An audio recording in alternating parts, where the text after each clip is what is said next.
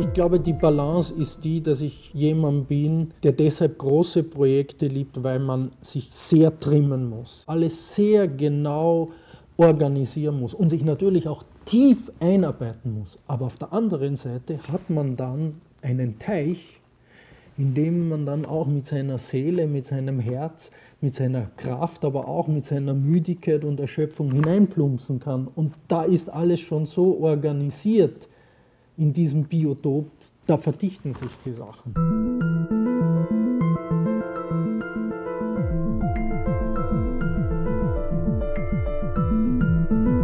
Meine Arbeitsweise bei meinen Projekten ist von einer gewissen Dauer bestimmt, das sind meistens mehrere Jahre.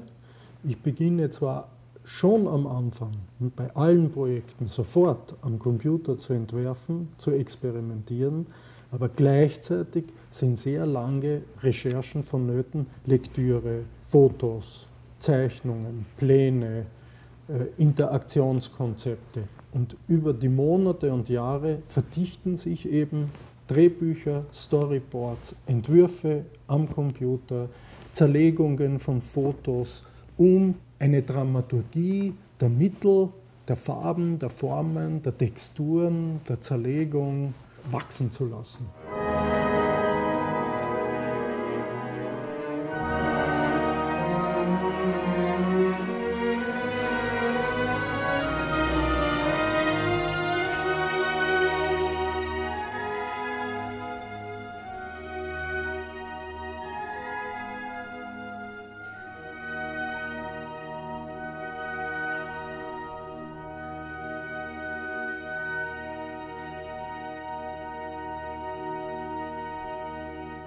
Das Schumann-Festival ist 2008 an mich herangetreten, die Oper Manfred zu inszenieren.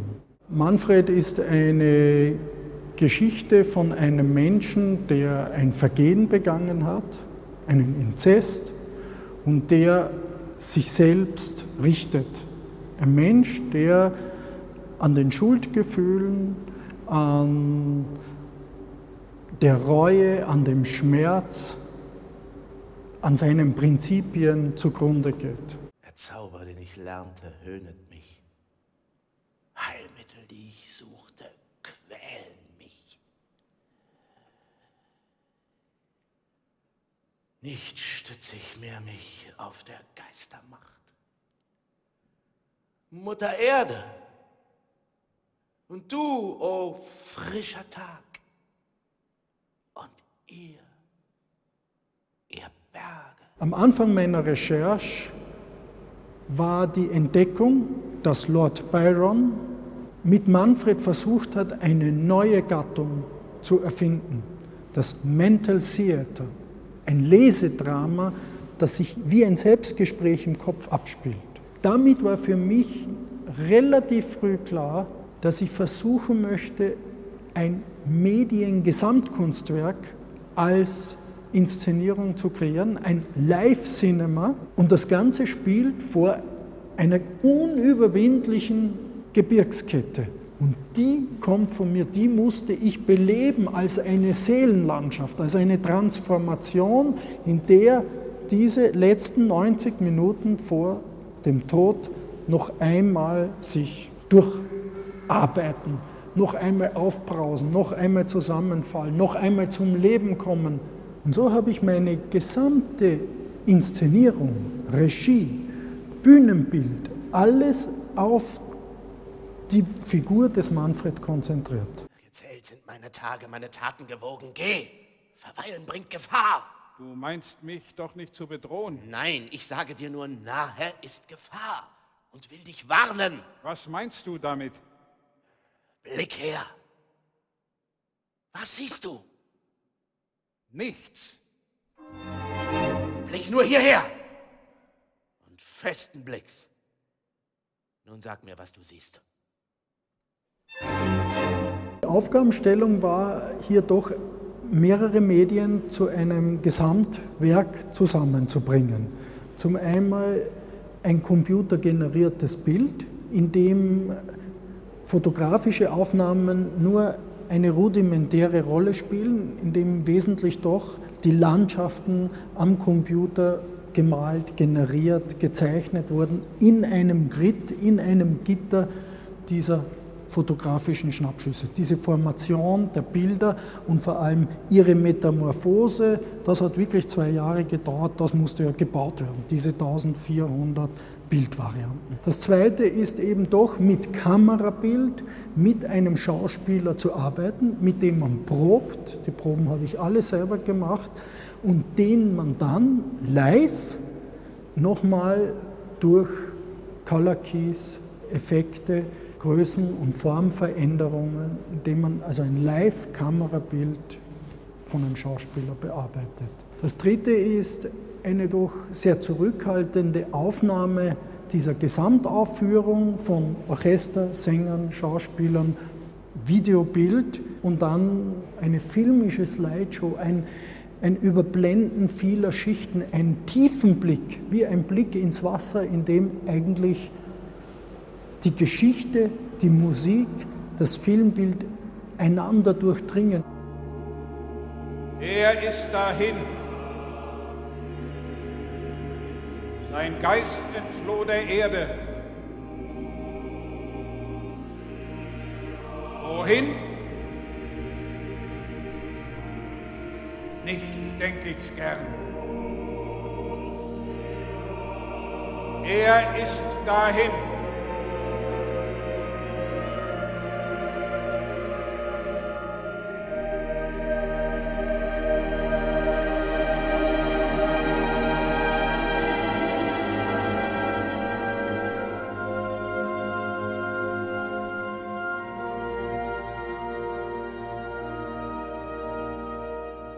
Große Freude ist für mich natürlich, dass nun das Manfred-Projekt hier in Admont im Museum für Gegenwartskunst gezeigt werden kann, wo ja eigentlich bei meinem letzten Projekt hier die Inspirationsquelle war und hier auch der persönliche Eindruck dieser Berge, dieser Hürde eines Schuldgefühls, hier hat es den Ausgangspunkt genommen, hier waren meine ersten Inspirationen und das Schöne für mich ist, dass hier das Projekt eigentlich aus der Sicht der bildenden Kunst gezeigt werden kann, wie wirklich die einzelnen Schichten von den ersten Farbstiftskizzen, in denen ich überhaupt versucht habe, wie könnte ich aus einer Landschaftsfotografie eine Filmgeschichte, eine Seelenlandschaft developen, wo alle Skizzenbücher, Drehbücher, äh, Storyboards gezeigt werden können und wo auch mein Manfred-Zyklus gezeigt wird, wo die für mich wesentlichsten Kompositionen dieser Landschaften gezeigt werden können.